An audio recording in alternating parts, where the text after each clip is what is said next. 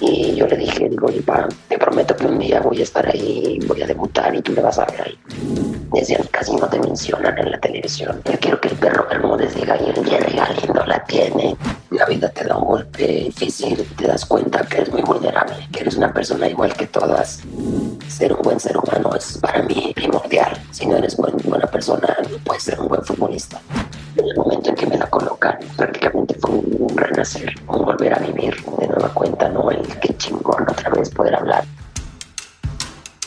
Antes de empezar con el episodio, te quiero recordar que si quieres seguir aprendiendo, quieres seguir desarrollando, y quieres tener nuevas habilidades para tu negocio o incluso para tu equipo, te recomiendo que cheques Platzi. Entra a platzi.com diagonal de mentes, P-L-A-T-Z-I.com diagonal de mentes y le eches un ojo a su propuesta educativa. Platzi, por si no lo sabes, es la plataforma de cursos en línea en español más grande y más importante del mundo.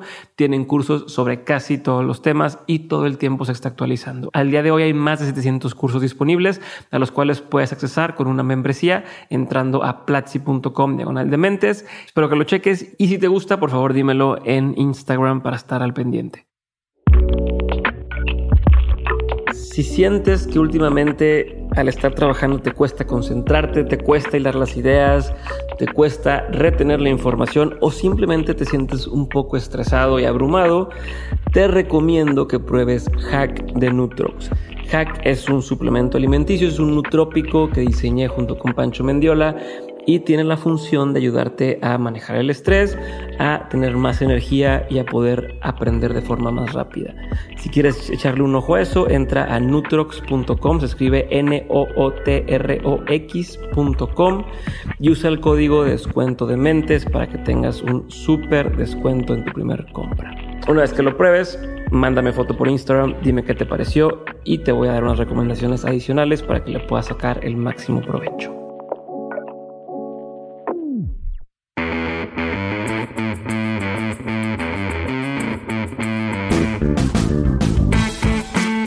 Hola a todos, bienvenidos a un nuevo episodio de Mentes. Yo soy Diego Barrazas y en esta ocasión tengo el gustazo de presentarles un episodio con Gerardo Jerry Galindo.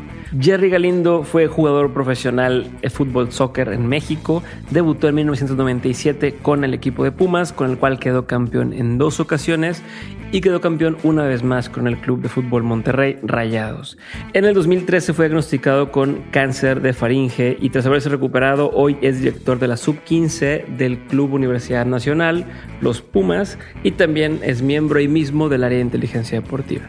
En este episodio hacemos un recorrido desde sus inicios hasta el día de hoy, pasando por los momentos más altos y por los momentos más bajos. Así que creo que hay bastantes aprendizajes que podemos sacar de aquí. Espero que los disfruten y sin más ni más les dejo este episodio con el gran Jerry Galindo.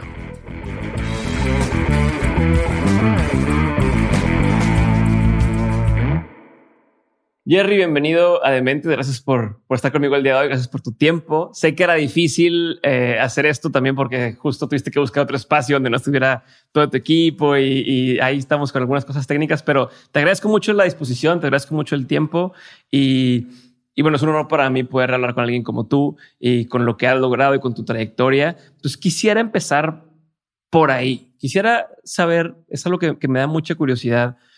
Eh, sé que el fútbol y además en México es una cosa difícil, ¿no? Este, no solamente, porque no solamente requiere del mérito que puedas tener, de lo bueno que seas, hay muchas cosas que hay que navegar. Pero entonces quiero entender y, por ahí empezar a desmenuzar cómo le hiciste para llegar a, ser campeón, a estar, a estar en, los equipos, a ser figura, a estar en la selección. o sea, ¿cómo llegaste a esos logros? Eh, y no me refiero tanto en, el tema de, jugar eh, y ganar, ¿no? Este, sino de, cómo llegaste a que te dieran esas oportunidades o a ganártelas y, a estar en equipos chingones y, en qué momento te diste cuenta que eso era lo tuyo. O sea, en qué momento dijiste yo por aquí voy y le voy a dar hasta estar en, un equipo chingón y ser reconocido. muy contento ¿no? de poder participar contigo en este, en este podcast. La verdad es que es un privilegio para mí también estar eh, compartiendo un poco de mi vida.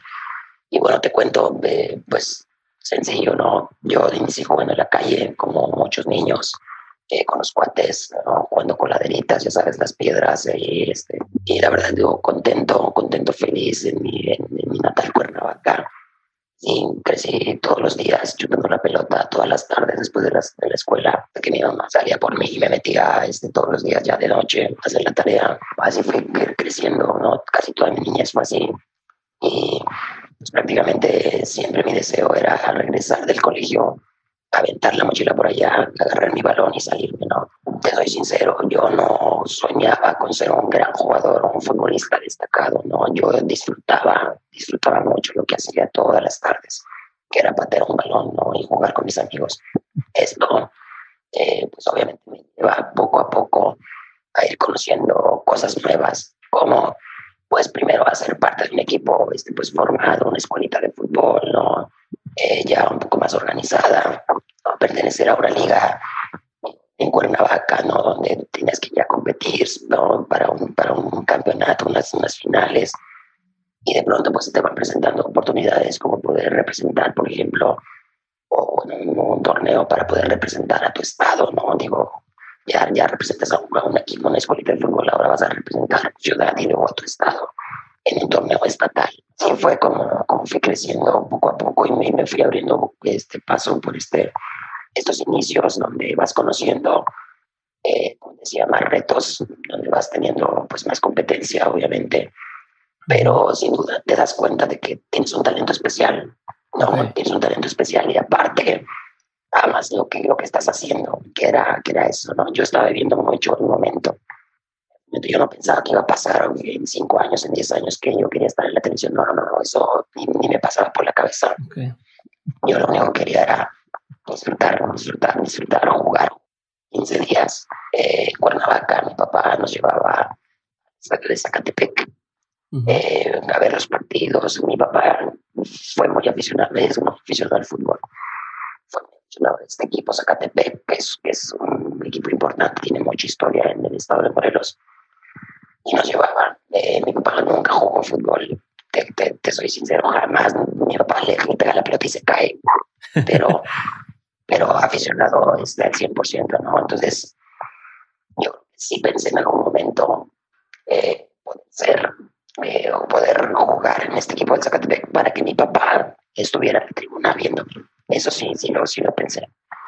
pero, pero de pensar eso y aparte de decir, bueno, soy bueno, eh, estoy chavo, ¿no? Este, en un equipo representamos ya el Estado, poco a poco vamos creciendo. De eso a brincar, a, a, ser una figura del fútbol nacional, a estar en la selección, a estar en todo ese tipo de, de, cuestiones, pues son muchos brincos, ¿no? Este, ¿en qué momento empiezas a decir, va, o sea, esto va en serio y también quiero entender en ese contexto en el que tú estabas, tu familia que decía, te apoyaba, decía, es un hobby o va en serio o que estudie, o, o sea, ¿cómo era ese ambiente? ¿Conocías a alguien que dijeras, mira, yo sé que han salido varios de aquí y les ha ido bien fregón, entonces yo puedo alcanzar el mismo caminito? O sea, ¿sabes? ¿Cómo, cómo, cómo era todo ese? ¿Cuántos años tenías más o menos? Pues mira, el entorno en, en, Cuernavaca, el entorno ahí donde el entorno familiar pues es, es futbolero, ¿no? Todos los primos, los tíos lo practicaban a nivel amateur. Eh, solamente un primo por ahí mayor este, estuvo por, tuvo oportunidad de jugar en una segunda división y bueno, era el guau, ¿no? Era la, el, ídolo de todos nosotros, ¿no? eh, mis papás pues siempre me apoyaron, yo tengo un hermano menor y siempre nos, nos, nos daban eh, un gran ejemplo, primero muchos, muchas, muchos valores pero sobre todo mucho, mucho amor, ¿no? Y entre este amor, pues nos daban mucho apoyo a, esta parte de, de, hacer deporte. Mi papá era herrero de, de, oficio y, bueno, pues obviamente las condiciones este, económicas pues no eran, este, abundaban. Sin embargo, teníamos lo suficiente para poder, poder estar bien. Pero dentro de todo esto, eh, te quería comentar, llegaba al taller a trabajar, ¿sabes? Al trabajar la herrería. Entonces, no nos gustaba a mi hermano y a mí le echábamos a perder todo el material, todas las cosas. Y mi papá dijo un día, ¿saben qué? No los quiero ver aquí, no quiero que me estén aquí, esté quitando el tiempo. Entonces nos, nos, tenía que poder hacer algo, ¿sabes? O sea, teníamos que eh, hacer algo de provecho.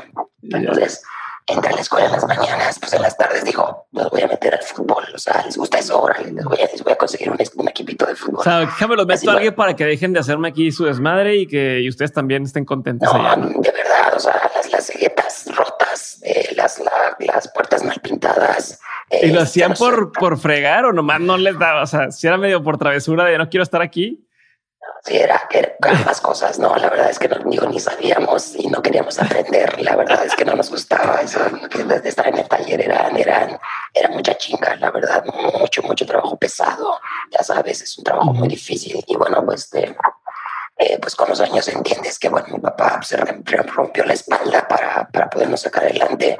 Y bueno, este, pues consideramos siempre eso, ¿no? Porque al final él nos apoya en esta parte de, del fútbol y después viene ¿no? la, las recompensas, ¿no? el apoyo que nos corresponde a nosotros, este, por agradecimiento, este, darle, ¿no? Que era, ok, bueno, pues creo que es momento de que ya dejes este oficio y que, bueno, te dediques a otra cosa, ¿no? Ok, pero, pero a ver, sigue sin contestarme, Jerry, ahí la parte de, o sea, ¿en qué momento empiezas a decir, va, o sea, sí tengo oportunidad, ¿no? ¿Cuántos, ¿Cuántas personas no se mueren por querer estar en, en, en, donde tú estuviste y, y o sea, entrar al fútbol de nivel profesional? Que a lo mejor dices que hay tanta gente talentosa, no hay tantos chavos que podrían estar, pero no están y no dan ese brinco. ¿En qué momento dices tú, ok, sé que tengo el talento y lo, lo segundo es en qué momento das ese brinco y, y, y dices, puta, ya estoy aquí, ¿no? Ya, ya logré dar ese primer paso que no significa que te vayas a quedar siempre, pero ya es un primer paso que muchos no dan. Claro, que, que me pasó desde, desde chiquito. Eh, yo en la escuela era un buen estudiante, muy buen estudiante, destacado, te puedo decir, eh, primaria, secundaria. Eh, pero pues me, también me gustaba el deporte y también estaba destacado en el deporte. Entonces, en Morelos, en Cuernavaca, no existen muchas oportunidades, ¿no? Todavía, o sea, llevo yo, llevo yo 30, 35 años en esto y no ha existido un equipo profesional de, o sea, desde el Zacatepec, te digo, desde los 80 para acá, no hay, no hay manera, ¿no? Entonces, se va, se va dando la oportunidad, te hablaba yo de las, de las elecciones estatales y de pronto nos, nos, encontramos con un partido entre desde esa selección estatal contra un equipo de fuerzas básicas de los Pumas. Entonces es ahí donde digo, wow, o sea, voy a competir con chavitos de mi edad que ya están en un equipo profesional, ¿sabes? Y es ahí donde decía, tengo que demostrar que soy bueno, no, tengo que demostrar, primero demostrarme a mí si soy capaz de competir contra otro nivel. Ser así, bueno, pues a seguir adelante, ¿no? Terminando el partido este, que empatamos uno a uno, se acercan los entrenadores con mi papá y, lo, le, le, comentan que, bueno, que les, les gustó mucho cómo jugué y me invitan a hacer pruebas a México. Viene lo chistoso, fíjate dice mi papá, oye, te están invitando para que el día lunes vayas a hacer pruebas al, al, DF, porque de, de, de Cuernavaca al DF es una hora, 15 minutos de camino. Papá, no quiero ir. Sé cómo. Digo, no, quiero ir. Digo, no quiero ir. No, digo, al DF, digo, no, no, o sea, voy pocas, he ido pocas veces. Está muy lejos. Voy a dejar a mis, a mis amigos. Ya no voy a estar en mi equipo. Yo aquí estoy feliz. Y me dice, pruébalo. Yo te llevo. Y bueno, ya tú decidirás, ¿no? ¿Qué, qué pasa? ¿Cuántos años tenías pues, ahí?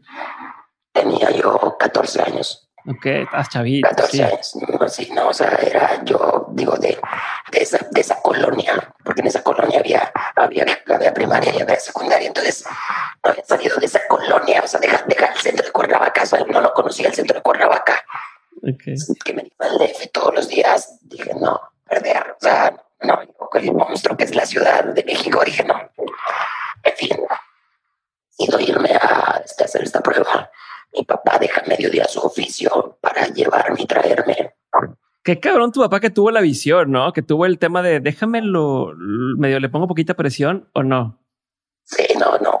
O sea, gracias a eso, gracias a eso que dijo, a ver, prueba. No, no te quedes con las ganas, porque si no al rato vas a decir, puta, si hubiera ido, si hubiera, cosa que hubiera pasado, no, el gorro, porque yo estaría, aunque ahorita trabajando en la herrería, ¿sabes?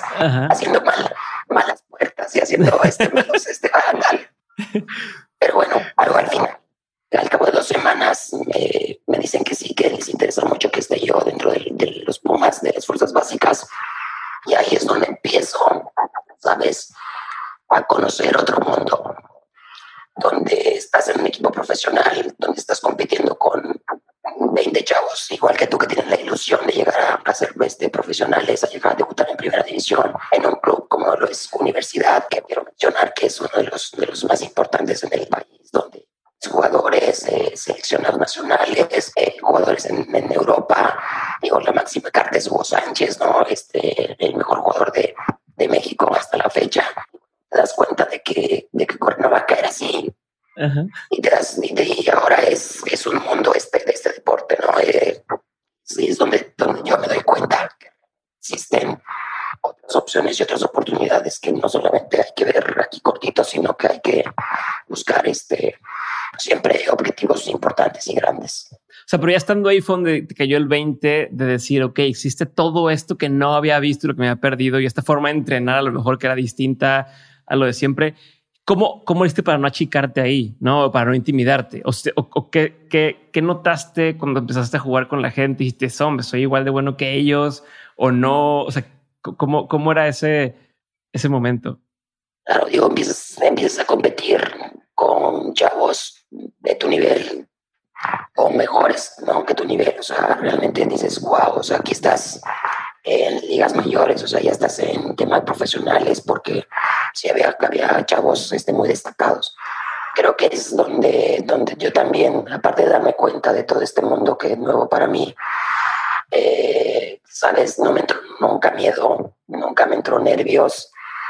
Yo lo que, lo que creo que puedo destacar es que la motivación que yo tenía por, por recompensar un poco o agradecer un poco el apoyo o el gran apoyo que, que, me dieron mis papás y el que mi papá estuviera ahí todos los días llevándome, trayéndome, llevándome, trayéndome, decía, es tengo que estar aquí tengo que romperla, ¿sabes? O sea, la, la, tengo que hacer. ¿Por qué? Porque mi papá se está partiendo el alma, está dejando de percibir dinero, quién sabe cómo va, vamos, venimos. Yo no me vengo, yo no puedo ir a hacer güey aquí todos los días, ¿sabes? Yo tengo que, que matarme en el entrenamiento, tengo que, que, demostrar que soy mejor. Eso tiene que valer la pena. ¿Por qué? Porque yo quiero crecer en todos los sentidos, ¿sabes? Y es ahí donde todos los días, todos los días, este, pues me esforcé muchísimo para, para poder conseguir muchas cosas. Eh, ¿siempre fuiste consciente de ese esfuerzo de tu familia? O sea, porque se me hace, se me hace algo maduro para lo que entiendo que era la edad que tenías a lo mejor de 14, 15 años de decir, a ver, güey. Pero una cosa es decir, gracias a mi papá que me está trayendo, o incluso habrá niños que a lo mejor tienen un tema de ego bien cabrón de decir, no, hombre, mira, ya estoy jugando aquí, ¿no? Y a todos los amiguillos de, ya vieron, estoy en esto. Eh, pero para decir, a ver, no solamente le voy a echar ganas, sino algún día los voy a sacar de esto y tal. Pero aquí hay cierto nivel de, de, de madura, de madurez, de reflexión, de, de, introspección. ¿Tú siempre fuiste así? Sabes que este, yo creo que es una de mis, de mis cualidades o de mis virtudes. El hecho de que desde siempre fui muy consciente de las cosas, ¿sabes? Eh, yo como hermano mayor, siempre mi mamá me decía, es que tú tienes que ser un buen ejemplo para tu hermano, ¿sabes? Tú tienes que ser un buen ejemplo. Entonces me metió tanto la cabeza eso mi mamá que dije, bueno, tengo que ser un buen estudiante, tengo que ser un buen hermano, tengo que ser un buen hijo y obviamente un buen, un buen deportista, un buen futbolista. Que mi hermano Alejandro, que me siga, ¿no? Y que vea, o sea, el ejemplo que le estoy dando y que vea cómo me estoy esforzando y que vea cómo, cómo estoy este, intentando salir adelante para que él también lo haga, ¿no? Y en, este, en estos términos, bueno, yo siempre me fui muy consciente de todo el esfuerzo que hace mi papá. Yo lo veía llegando hasta altas horas de la noche, ¿no? O sea, digo, con su, con su ropa toda sucia, ¿no? Del trabajo y todo.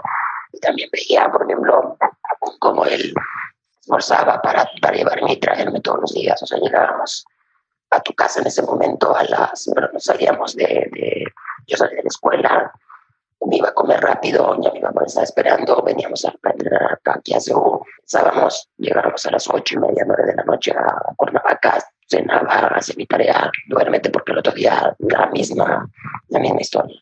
Fue durante tres años, yendo y viniendo, yendo y viniendo. ¿Tres años fueron, dices? Tres años, okay. tres años hasta que yo, yo pude eh, tener un poco de edad, terminé mi preparatoria y me vine a la Ciudad de México a radicar ya, ya solo, ya buscando ya un poquito de tranquilidad también para mis papás. A ver, entonces ya que decides, oye, bueno, ya va en serio, ¿no? Supongo que ya eres esa edad más o menos en la que dices, pues ya me voy a venir por acá, llevo tres años haciéndolo bien.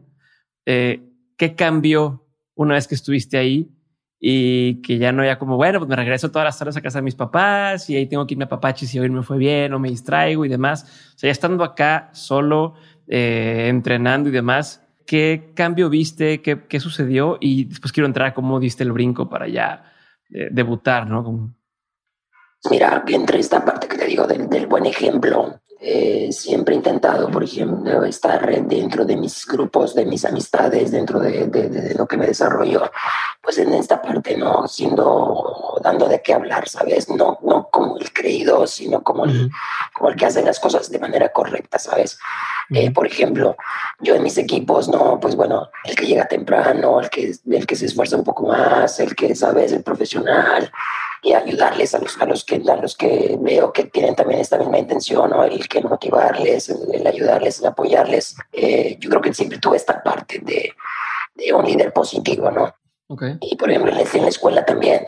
O sea, era jefe de grupo, era, ¿sabes? O sea, era un cuate que, que Son cosas que, que, son constantes, ¿no? Que no, no es como, hoy voy a inventarme ser el, el, el líder y el tal, sino es algo que siempre lo has, lo has ido arrastrando tras tus actividades. Exactamente. Y me parece algo, algo nato, ¿no? Que, que, que, tú das cuenta de esa cualidad y tienes que, que, que aprovecharla, digo, que, que sacarle, sacarle jugo, ¿no? Y en este caso, por ejemplo, yo no era a lo mejor capitán de mis equipos, pero era un buen líder dentro del, del equipo, ¿no? un buen compañero, ¿no? Y decía que me, me, me gustaba mucho ayudar a, a los más chavitos para pues, que siguieran otra vez, ¿no? En este camino de, de la disciplina, del esfuerzo, ¿no?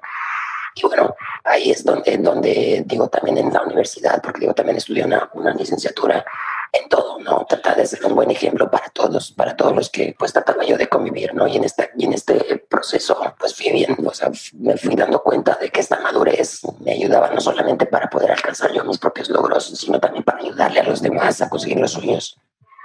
¿Y cómo fue, o sea, cómo fue recibido eso con el resto del equipo y en general? Porque eh, digo, a ver, te voy a ser bien honesto. Yo no soy, yo no soy alguien que lleva toda la, o sea, no veo, me gusta jugar fútbol, pero no veo todas las, la, o sea, no le llevo la historia y la huella este, a ningún deporte. Me gusta jugar todos, pero no los veo mucho en la televisión. Pero, pero mi interpretación desde alguien que lo, lo ve desde fuera es que siempre hay eh, elementos en un equipo que están un poco más eh, disparatados, un poco más este, perdidones, e incluso a veces el raro podría ser tú en ese sentido de del que dice, oiga, no, chavos, no hay que irnos de peda, no, hay que, hay que, hay que echarle ganas y demás.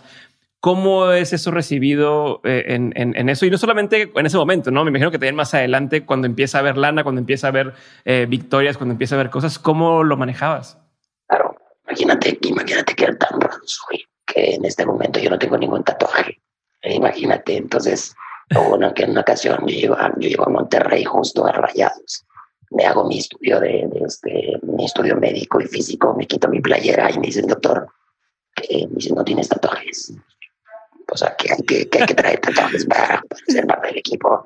Entonces, eh, fue algo pues, muy chistoso, ¿sabes? Yo, yo, yo tengo claro, claro cómo soy, ¿no? Como, como o sea, mi esencia, toda esta parte y bueno, me encantan los tatuajes, me encantan cómo se ven los tatuajes, pero no me haría uno, ¿sabes? No sé, digo, hasta ahorita no me haría uno. Pero bueno, está claro que cuando tú haces las, las cosas, las, las cosas de manera correcta, hay gente que no está, no está a favor tuyo, ¿no? Y casi la mayoría.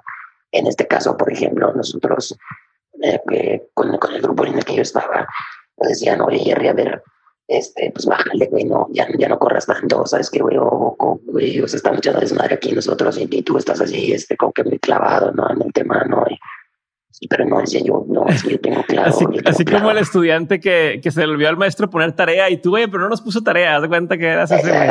Exactamente, haz de cuenta, oiga, profesor, ahora nos, nos va a poner tarea, ¿no? Entonces, exactamente, algo así, ¿no? O sea, yo quería que me preguntaran, ¿no? El, el, el, el profesor o el, en este caso el entrenador, este, a ver, Jerry, pon el ejemplo de esta jugada, ¿no? Pon el ejemplo okay. de esto, ¿no? Seguramente le caí gordo a más de uno, uh -huh. este, pero fíjate que también esta parte donde no suelo ser muy especial en mi trato, ¿no? Yo trato de ser una persona muy clara, muy honesta, muy transparente. Y creo que eso le cae bien a la gente cuando eres auténtico. Pues digo, realmente es. Eh, eh, intento no bien. Yo intento ser yo eh, en todos los sentidos. Y la verdad es que soy una persona muy tranquila, ¿sabes? Muy tranquila, muy eh, cero problema y estoy tratando de llevar bien, muy sociable, trato de tener muchos amigos, de, de, de y de tener este, mucha gente con la cual compartir. Y bueno, esta parte como que aligera un poco esa cuida de gente, güey, ya me cayó gordo, ¿no? De, de, tanto que se cuida, de tanto que hace. Yo creo que eso, eso equilibra un poco el tema. Buenísimo. ¿Y cuándo fue, o sea, cómo fue cuando debutaste? ¿No? ¿Cómo, cómo sentiste? ¿Cómo tomó tu familia? ¿Cómo fue ese primer momento en el que dices, ya se armó, ya estoy aquí, o sea, ya estoy en la televisión incluso, ¿no? Ya, ¿qué onda con eso? Ya vas, vas eh, avanzando, como te digo, creo que por, por ser un, tipo destacado y aparte, pues que, que, te, que, te, esforzabas, pues vas subiendo escalones, ¿no? En todas las categorías y vas avanzando hasta que ya es primera división y te das cuenta de que, que bueno, estás a un pasito de, de, poder lograr tu sueño, ¿no? En este caso, que, que se va, se va acrecentando porque, bueno, pues ya te das cuenta de que estabas muy cerca Hubo una ocasión en la que pasamos por afuera del estadio con mi papá. Creo que íbamos a entrenar ahí en una cancha a un lado. Y yo le dije, digo, oye, papá, digo, este, te prometo que un día voy a estar ahí, voy a debutar y tú me vas a ver ahí. En esta parte, por ejemplo, eh, pues ya era un compromiso de parte mío, ¿sabes? Faltaba todavía, creo que eso fue un año antes de que, de que pasara. Y la verdad es que eso este, me daba como para esforzarme un poco más esforzarme más y entregarme un poco más y, y saber que, pues, que estaba yo, yo cerca ¿no? de, de, de, este sueño. Así que, bueno, estoy eh, pues prácticamente diciéndole a mi papá que, que esto iba a suceder, ¿no? Eh, después de que no, no me lo esperaba porque ya tenía cerca de un año en primera división saliendo saliendo a la banca este, en muchos partidos, viajando con el primer equipo, este, y la verdad es que ese día yo no me lo esperaba. Eh, estaba por terminar el partido y yo pues, calentaba y calentaba y veía como que nunca me hablaban y veía como que nunca me hablaban. me, me imagino que debe ser... Pero me imagino que debe ser eh, una tortura estar partido tras partido y medio calentando y como que a ver si así, a ver si sí, a ver si sí, y nada, ¿no? Me imagino que mentalmente debe ser una chinga. De tanto calentar te vas a quemar, hijo, ya calientes tanto porque si no... Eh, mucho, la verdad, estábamos este, pues todos en el momento en el que el entrenador me habla, ¿no? Para, para poder ingresar. Faltaban 10 minutos en un partido contra Atlante en el estadio de Seúl, íbamos ganando 1-0. Y la verdad es que no me la creía, o sea, yo, yo llegué, que era Luis Flores, el entrenador, empezó a dar indicaciones de todo, a todo el mundo. Digo, ni me acuerdo qué me dijo el entrenador, no me acuerdo. Ya, quería que me, ya quería que me metiera, ¿no? Entonces, bueno, así fue. Este fue un día muy especial. Déjame decirte que es uno de los, de los mejores días de mi vida porque, pues creo que ahí cumplí con una promesa, obviamente a mi papá, pero sobre todo demuestras, ¿no? Que, que los esfuerzos eh, traen consecuencias muy buenas, ¿no? Y sacrificios que se hicieron durante mucho tiempo, creo que fueron casi cuatro o cinco años donde, donde está esta parte de de poder venir de una ciudad donde no hay fútbol, no existe, la verdad es que no existe. Hay pocos futbolistas de Cuernavaca y creo que, bueno, ahorita paso en, una gran ciudad con, con mucho talento es, en un equipo como Pumas. La verdad creo que es algo, algo en el cual yo también me siento muy orgulloso de haberlo logrado. Qué chingón. Y, y me imagino que ahí vuelve a entrar otro momento de esos donde vuelves a ser el, el nuevo, ¿no? Así como entras a, las fuerzas básicas y eras el nuevo hay que demostrar y de pronto, ah, pues este chavo ya está entrando a, ya debutó, ya está, y, es otra vez, entre comillas, regresar al inicio de, pues ahora a volver a demostrar, ¿no? Aquí nadie me conoce, por así decirlo, eh, y a lo mejor dentro de Puma sí, pero hacia afuera pues no me conocen tanto, tengo que volver a destacar y a que me noten. ¿Cómo, cómo es eso? ¿Cómo, cómo, cómo es ese proceso tanto mental si, si te pasó así o no, no sé, estoy asumiendo. Siempre que llegas tú a un, a un, grupo, a un trabajo nuevo, este, pues obviamente te sientes como que el rarito, ¿no? De que, híjole, aquí cómo me van a ver, cómo me van a hablar, qué me van a decir, ¿no? Cómo me siento, cómo hablo, qué digo, cómo me lo van a tomar. Pero, ¿sabes? Desde esta parte te digo que a mí no me, no me cuesta mucho porque me parece que, que, lo más importante para mí es el tema de, del contacto y de las relaciones, de las relaciones humanas. A lo mejor tuve que haber sido psicólogo o algo así porque me encanta esta parte. Eh, pues hoy lo, hoy lo eres, ¿no? Entre comillas, eh, juegas de psicólogo bastante para poder ser eh, director de un, de un, equipo y más de chavos, de chavitos donde están perdidísimos, me imagino. Te toca ser el psicólogo todos los días decimos que tenemos que cobrar como entrenadores, como psicólogos, como papás, como, como masajistas, como tijeros. o sea, tengo, tengo cinco chambas, ¿no? Entonces tengo que hacerlas bien todas. Y bueno, en esta parte de, de, estar dentro de un equipo formador y, y, trabajar con jóvenes, pues obviamente tienes que saber un poco, ¿no? A lo mejor no soy experto, pero bueno, te intento eh, apoyarme en esta parte de la psicología para poder ayudarles. Y sí, siempre te digo, he pensado que cuando tú entras a un grupo nuevo, a un equipo nuevo, primero tienes que generar una buena química. Si no hay una buena química, es prácticamente imposible que tengas buenos resultados. Primero, no te puedes llevar bien con tus compañeros, que puedas estar en un ambiente donde, bueno, pues llegas y, todo está mal, todo está de malas, eh, todo es pesado, todo es difícil, ya te quieres ir a tu casa. O sea, no, no, no, aquí el tema es generar eh, una buena comunicación, un buen ambiente donde podamos eh, conocernos tú y yo. En este momento digo contigo, digo, te, te intento tener una, una plática abierta, ¿no? Para que haya más confianza, para que podamos desarrollar esta entrevista de la mejor manera y muy abierto y muy transparente como soy siempre. Y así lo hago en todos, en todos lados, ¿sabes? Todo sea, eh, pues, en, una energía donde, donde te pueda permitir desarrollarte y dar lo mejor de ti. Eso es lo que yo siempre intento, ¿no? Que, ¿Por qué? Porque entendí que, por ejemplo, en un vestidor, si nos llevamos todos mejor, obviamente en la cancha se va, se va a notar y fuera de ella eh, nosotros eh, intentamos tener una mejor relación entre nuestras familias, nuestros hijos y, y, dentro de la cancha vamos a ser casi como hermanos, ¿sabes? Y que, que cada balón y que cada jugada y vamos a darle todo.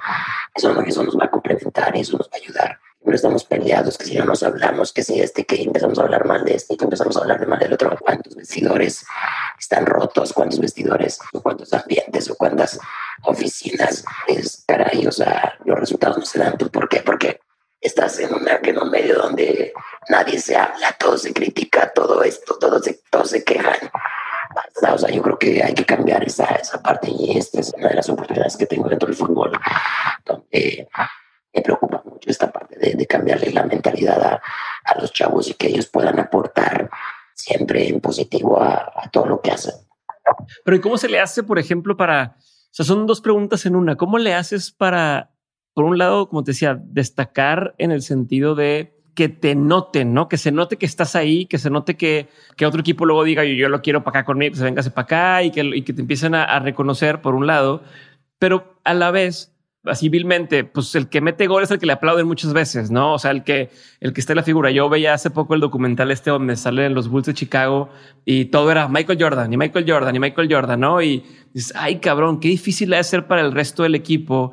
Eh, y eso que son equipos más chicos de básquetbol, de, de decir, ay cabrón, pues yo me la estoy partiendo ahí, me la estoy pelando en la cancha y al que le aplauden es este otro vato, ¿no? Eh, ¿Cómo en tu caso a, a, tu posición no ser la de tengo que meter goles, no, tú estás este como mediocampista, tu chamba es como el, el portero también, no que al portero nomás le aplauden, o sea, lo, pedorrean cuando meten gol y cuando no, este, pues cuenta que pasa un poco desapercibido. Entonces, ¿cómo le haces para manejar ese, ese ego tanto de uno, de decir, ¿y cómo le hago para hacerme notar? Y también el ego de, de las figuras que meten goles a veces en los equipos y que dices, ay, güey, bájale, o sea, ¿no? ¿Cómo lo balanceas? ¿Cómo, cómo lo haces para llevarla bien entre todos? Y te lo pregunto porque a todos nos ha pasado, ¿no? A lo mejor no en el deporte, pero en una empresa, en, en algún negocio donde hay alguien que tiene más reflector.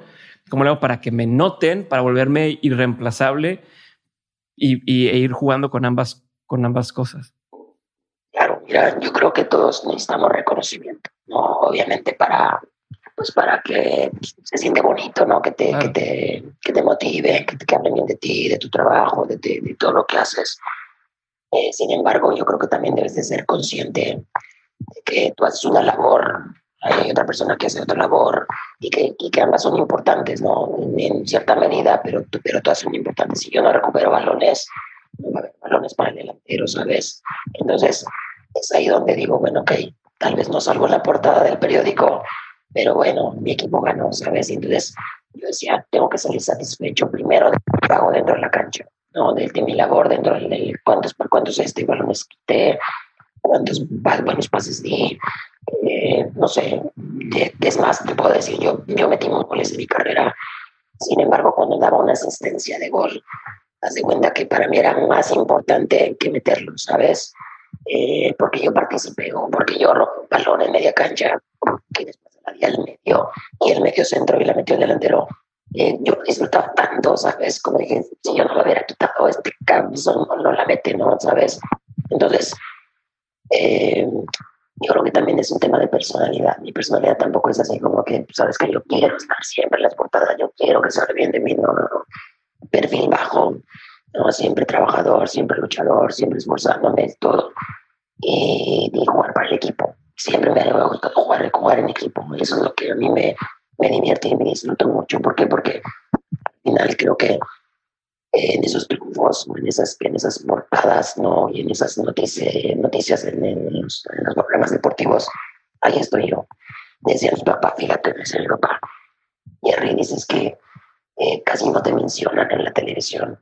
¿Por qué no te menciona? Yo quiero que el perro Bermúdez diga, y el Jerry Galindo la tiene, no, ya sé, estoy Yo, papá, porque yo quito la pelota y la entrego, ¿sabes? O porque paro la pelota y la toco, o porque juego de primera intención. Y ¿sabes qué? Pues digo, no, dice, pero pífala. Y tírate un, un, sombrerito, dice, tírate un túnel. No, digo, papá, pero es que no es mi labor, o sea, no es lo que tengo que hacer dentro de la cancha. Si yo hago eso, estoy mal, estaría mal en hacerlo. Pero bueno, al revés, a lo mejor destacarías por lo, por lo equivocado, ¿no? De ah, la cagó y la cagó y la cagó, ¿no? Exacto, le robaron, sabe si le robaron el balón y fue gol y este, no. Pero bueno, me digo, al final entendió, este, y entendía que yo disfrutaba, ¿no? Lo que iba a hacer dentro de la cancha. Y mis compañeros también me lo reconocían en determinado momento, y los entrenadores también lo reconocían porque era importante de eso, ¿no? Y lo hice, lo hice en Pumas, lo hice en Necaxa, lo hice en Monterrey, lo hice en Choros, y en todos los equipos que estuve. ¿Por qué? Porque al final de cuentas es un jugador importante, el medio centro defensivo, y, creo que es un jugador que no tiene reflectores, que nadie le reconoce su labor, creo que de las eh, posiciones más importantes dentro de, un equipo, ¿no? Ahora que soy entrenador, siempre me fijo que el medio centro sea un jugador que, que destaque. ¿Y, ¿Y cómo le haces para o sea, em, empiezas a, subir, ¿no? O sea, empiezas a irte cada vez mejor, cada vez mejor por un trabajo personal, por un trabajo en conjunto también, ¿no? Que dices, oye, pues ya quedamos campeones una vez, quedamos campeones dos veces, eh, tal. Llegó un momento en el que dijiste, eh, estoy llegando al pico de mi carrera, o decías, o sea, cuando, cuando empezabas a ver que, oye, quedaste campeón, ¿qué, ¿qué, decías? ¿A dónde voy a llegar con esto? ¿Qué sigue después? ¿Cómo lo empiezas a ver? Porque después de esto quiero, quiero llevar para que sepas hacia dónde quiero ir.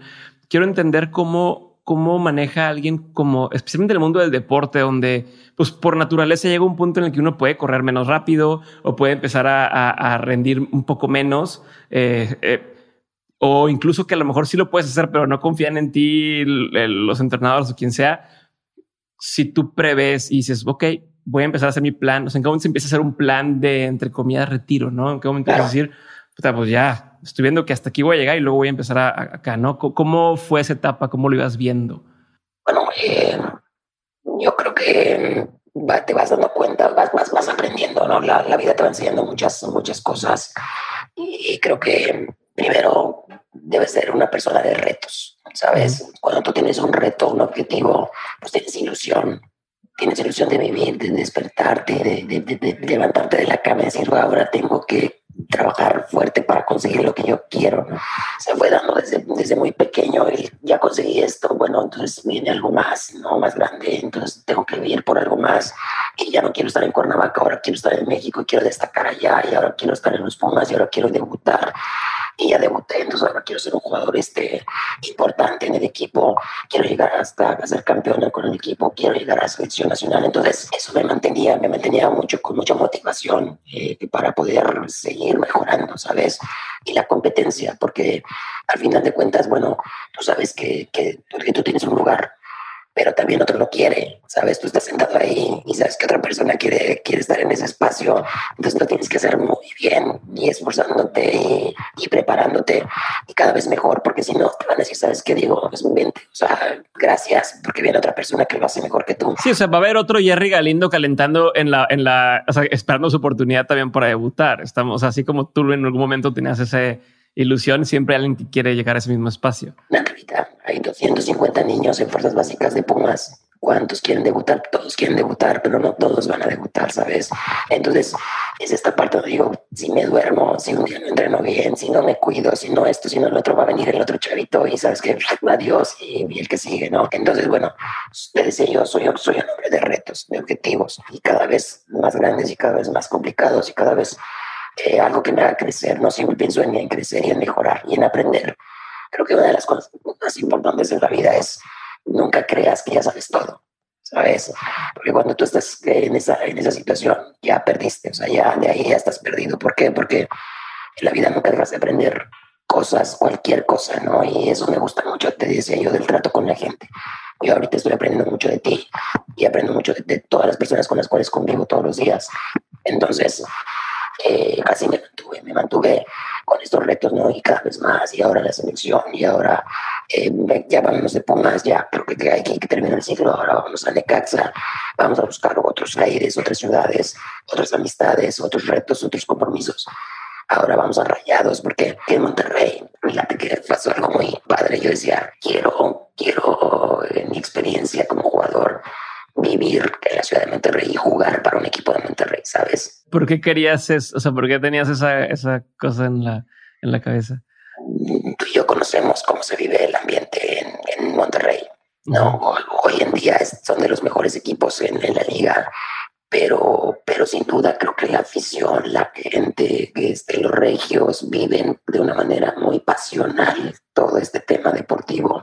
Y la verdad es que ser un jugador de fútbol en Monterrey, para, un, para jugar para un equipo como Rayados, como Tigres, para un futbolista es un privilegio. O sea, es, es algo que yo le digo a todos mis compañeros, a toda la gente que conozco, debes de vivirlo. O sea, debes de, de, de estar ahí. ¿Por qué? Porque es una presión constante.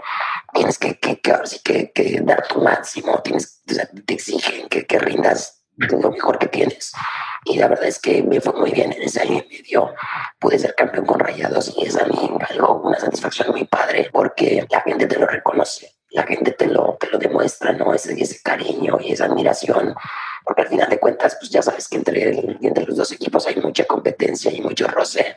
Entonces, bueno, pues en ese año y medio eh, a Rayados nos fue muy bien. Entonces, bueno, pues soy parte también de esta, de esta situación. Pero todas las etapas las, las disfruté. Disfruté estar en Necaxa, vivir en Aguascalientes, una ciudad hermosa, una ciudad muy tranquila, una ciudad este, con gente lindísima. Y después ir a Tijuana, ¿no? Y, y que es un proyecto como el de Cholos, porque a mí me toca ser parte de, del ascenso de este equipo, estar en la liga de desarrollo, bueno, en este caso la, en la liga de ascenso, y luego subir a la primera división. Soy parte de la historia, ¿sabes? Entonces, todo esto te lo, te lo platico porque, bueno, estaba yo en las metas y objetivos, y siempre, este, desde chavito dije, yo quiero destacar, ¿no? En lo que haga. Y después me encuentro con un máster como Hugo Sánchez, donde me dice, a ver, chaval, en la vida hay que hacer historia, en la vida hay que trascender, ¿sabes? Entonces, lo, que, me dedico todos los días y acá lo que me levanto todos los días es precisamente para eso, para trascender en la vida y para que mis hijos, mis papás, mi hermano siempre estén eh, orgullosos de lo que yo hago y que el nombre de Jerry Galindo pues permanezca durante muchos años. No, no he pensado en eso, en el que muchos pensamos en llegar a un puesto importante o llegar a una meta, pero cambia por completo el panorama al decir quiero hacer historia o quiero trascender, como que levanta el reto a, un grado mayor y que ya no es nada más lo que yo puedo hacer aquí en el corto plazo, sino es, es, es, una, una montaña que se sigue haciendo grande y que difícilmente si, llegues siempre a la cima mientras, o sea, no, no va a ser como un tema de, ah, ya empecé y acabé, se acabó, ¿no? Es un trabajo eh, constante. Este, oye, y te iba a preguntar, o más bien, la otra parte de la pregunta que te hacía era eso, de, cómo, eh, es en qué momento es donde dices, ¿sabes qué? Porque entiendo que cuando te dio, te detectaron el cáncer, decías, me quedaban dos años más o tres años más, algo así, decías en una de las, de las charlas. ¿Cómo sabes que te quedaban, o independientemente de que te hubiera pasado esto, o sea, porque decías, mira, yo ya tengo estos tres años más, cuatro años más de plan, o sea, ¿cómo empiezas a notar ese tipo de cosas? Ya, lo, lo comentamos hace rato y justo lo, lo, lo preguntabas decías, este, cuál era tu proyecto de vida, ¿no? ¿Cuál era este plan? Vas, vas aprendiendo de que, pues obviamente la vida es, son ciclos, ¿no? Y como jugador tienes claro que después de los 30 años, pues tienes que pensar en que, bueno, no te quedan más que 3, 4, 5 años más para tu máximo nivel y que después viene una decaída. Entonces, con todo este proceso de los equipos que te platico, Pumas, Calza, Monterrey, Tijuana, te das cuenta de que, bueno, pues vienen más chavos y, ya no juegas tanto y, ¿sabes? Y ya eres del, de experiencia, ya te dicen viejito, ¿no? Todos tus compañeros. Entonces, este, ya hay muchas lesiones, ¿no? Por supuesto, ya, ya las rodillas ya no son las mismas, la condición te cambia, ya hay gente más rápida, ya compites contra otro tipo de personas, otro tipo de jugadores. Te das cuenta, Entonces es ahí donde, donde bueno, obviamente tú vas dentro de tu, de tu trabajo, ¿no? Te decía yo, eh, vas disfrutando, vas haciendo lo que te gusta, vas eh, entrenando todos los días, pero eh, alguna vez una persona me dijo, no, es que tú tienes que estar pensando en qué vas a hacer dentro de cinco años, qué va a pasar en tu vida durante diez, tienes que visualizar, o sea, tienes que, que ver cómo quieres estar, ¿no? Y en esta parte, por ejemplo, me ayudó mucho a las personas que estaban cerca de mí. Que, ¿Por qué? Porque tienes que estudiar, tienes que prepararte, quieres ser entrenador, tienes que tomar un curso. Entonces, en ese trayecto donde yo, yo jugaba y era padre de familia, pues también me preparaba, estudiaba, ¿no? Terminé mi licenciatura en, en sistemas de computación, hice mi curso de entrenador, también algunos diplomados en, en marketing deportivo. Y bueno, este, esta parte de, de, de, poder decir, bueno, voy a terminar de, de jugar un día. Y bueno, quiero continuar dentro del deporte, pero estoy preparado, ¿sabes?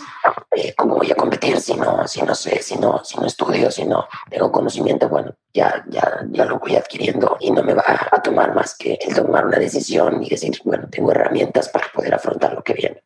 Ya, y, y te costó pensar en eso. Te pregunto, eh, creo que muchos nos puede llegar a pasar el tema de, híjole, no quiero dejar de hacer esto o, eh, o sea, cuesta afrontar un poco esa realidad de lo que me acabas de contar ahorita, ¿no? Del proceso natural de hoy, a partir de los 30 empiezas a hacerte, es más difícil correr, vienen más las lesiones, es tal. O sea, como me lo platicas, me da la impresión como si fuera bastante eh, premeditado o pensado, decir esto de, ok, estoy planeando que va, voy a hacer esto, luego voy a hacer esto otro y estoy viendo mi siguiente etapa en la carrera. Eso es en papel, ¿no? Por así decirlo, pero tú mentalmente decías, ay, güey, no, no quiero, si quiero, ¿cómo, lo, cómo, ¿cómo es el trabajo mental de decir, lo voy a aceptar, ¿no? Y, y pues, esta es la realidad y, y, le voy a echar ganas en, esto otro, en esta nueva etapa. Pues mira, es que es difícil, es difícil porque, bueno, obviamente amas estar en un vestidor y, y cambiarte todos los días y salir a la cancha y empezar a practicar. Sin embargo, siempre he asumido mi, mi, papel en todo, lo, en todo lo que respecta a un equipo de fútbol. Si en un inicio yo era el debutante o el chavito, pues tenía que asumir el, el, el papel de, de, pues, me tenía que esforzar más, tenía que cuidarme más, tenía que correr más. Eh, ya era un jugador que consolidado, bueno, entonces tenía que ser un buen ejemplo. Y después, bueno, pasé a ser un jugador veterano. Decía, bueno, ok, mi rol en este momento es, aparte de intentar estar bien, aparte de intentar estar lo mejor posible, tengo que ayudar a mis compañeros, tengo que ayudar a los más ¿no? Tengo que guiarlos un poco con mi experiencia para que puedan ellos también ser mejores. Entonces, yo creo que esa parte tampoco me costó, sobre todo, ¿sabes por qué? Porque cada etapa la disfruté. Cada, en cada etapa la, la entregué al máximo, en todos los equipos, en todos los eh, grupos en los que estuve, eh, y todo como jugador y como persona. Entonces, eh, prácticamente es que yo decía, bueno, he sido campeón, he ido a la selección y decía, bueno, pues el momento va a llegar, ¿no? Y tengo que estar listo y tengo que, que tener todo ya preparado para que cuando esto termine, yo tengo que pasar al, al siguiente nivel, ¿no? Que es el retiro y poder empezar una carrera como director técnico. Sin embargo, bueno, eh, la vida pues obviamente eh, te trae muchas sorpresas que bueno, uno pone y Dios dispone, ¿no? Entonces, la verdad es que bueno, hubo un cambio ahí radical, pero, pero muy contento con, con esta historia de, de, de, del fútbol. Justo quiero entrar a tocar un poquito ese tema, pero antes tengo una última pregunta de, toda esta etapa como, como jugador y, y es cómo, cómo le hacías, cómo le hiciste para en esta etapa de, de jugador eh, en la que en la que todavía estabas en tu en tu prime para no descarrilarte, para no dejarte llevar por los vicios, para no eh, salir ahí en, la, en, la, en, las portadas este, echando relajo. O sea, ¿cómo qué es? Si fue un sistema, si fue un, un sistema de creencias, una familia, fue qué que te hizo mantenerte. Si sabes que este es mi lugar, este es mi rol, esto es lo que estoy haciendo y, y mantenerte firme. Mira, hay muchos distractores, ¿no? Hay muchos. Eh cosas que, que, te pueden llamar más la atención, que será a lo mejor un, un, ejemplo. En este caso, pues obviamente, pues dentro del fútbol desconocido, ¿no? Hay, hay, hay muchas personas que se te acercan por el tema económico, hay fiesta, hay alcohol, hay, hay muchas cosas que te pueden distraer, ¿no? De, de, todo lo que tú, de lo que tú tienes en mente. Sin embargo, pues yo creo que siempre eh, me ayudó el hecho de tener, como te decía, personas importantes que, que primero te hacen tener los pies en la tierra, no, la educación creo que es fundamental importantísima, los valores y los principios que mis papás me, inculcaron. Y después, bueno, formé una familia junto con una persona, una mujer que pues, siempre estuvo ahí al pendiente, estuvo siempre apoyándome y que mantuvimos siempre una, eh, una relación que, eh, digo, al final de cuentas me ayudó eh, a crear una familia y al cual, bueno, pues ahora esa misma motivación y ese mismo entusiasmo de estar todos los días este, esforzándome y dando lo mejor de mí, pues radicaba en eso, ¿no? En, ese núcleo familiar, que bueno, a la postre, bueno, creo que fue, fue algo de gran importancia para que tú, tú como tú dices, no te descarriles, sino otros pasos. Quiero llegar hacia la parte del golpe que te dio la vida, ¿no? Este golpezón que te, que te tocó vivir. Y, y, no, no quiero entrar a todos los detalles porque ya lo has contado en muchas ocasiones y, y, creo que hay otras cosas que quiero rescatar y quiero preguntarte sobre eso. Eh, te descubren, eh, te, te la garganta, te, das tos y demás, te descubren un nódulo, resulta que todo eso se desarrolla en que tenías cáncer, tenían que quitarte eh, la laringe, ¿cierto?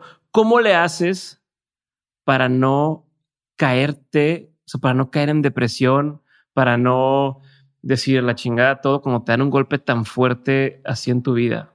No, y aparte, ¿cómo manejas el miedo? No sé si supongo me estaría cagando el miedo que te digan, sabes que tienes esto y te puedes morir. No mames.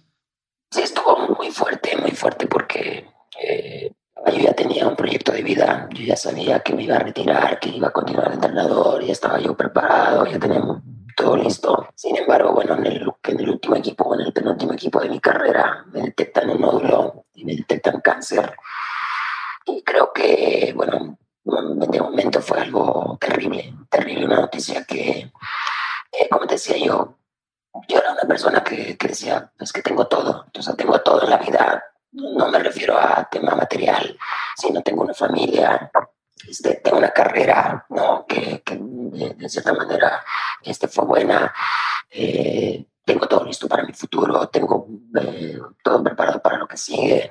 Eh, la verdad es que estaba yo muy, muy contento con todo eso, ¿no? Porque pues, creo que este, esta imagen que yo también eh, cuidar siempre ha sido como que sobre la misma línea. Cuando, bueno, pues la vida te cambia, la vida te, te da un golpe difícil y te das cuenta primero que, pues, que eres muy vulnerable que eres una persona común y corriente, que eres una persona igual que todas y que la verdad es que, eh, pues como dices, tú te cagas de miedo. La verdad es que es muy difícil. Cuando me dan la noticia, eh, fui a la iglesia a llorar y a llorar y a llorar y a llorar porque decía, ¿cómo es posible que, que toda la, vida me haya cuidado, haya tenido pues una, una vida pues, deportiva, eh, ¿cómo es posible que, que a mí suceda este tipo de situaciones, no?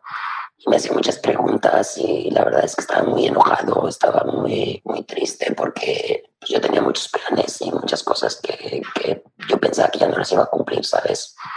Y me da, me da mucho miedo el dejar a mis hijos no solos y desprotegidos. Eh, pues al final de cuentas, eh, todo esto lo haces para ellos, ¿sabes? O sea, tú vives para ellos y vives para darles un buen ejemplo llegó un momento en el que dije, ok, eh, si tengo esta oportunidad de seguir siendo un buen ejemplo para ellos, eh, quiero que me vean luchando, quiero que me vean eh, bien, quiero que me vean fuerte y afrontar esta situación como una persona que lo va a dar todo. Y que si no estoy en algún momento, me recuerden y digan, mi papá luchó hasta el final, ¿sabes?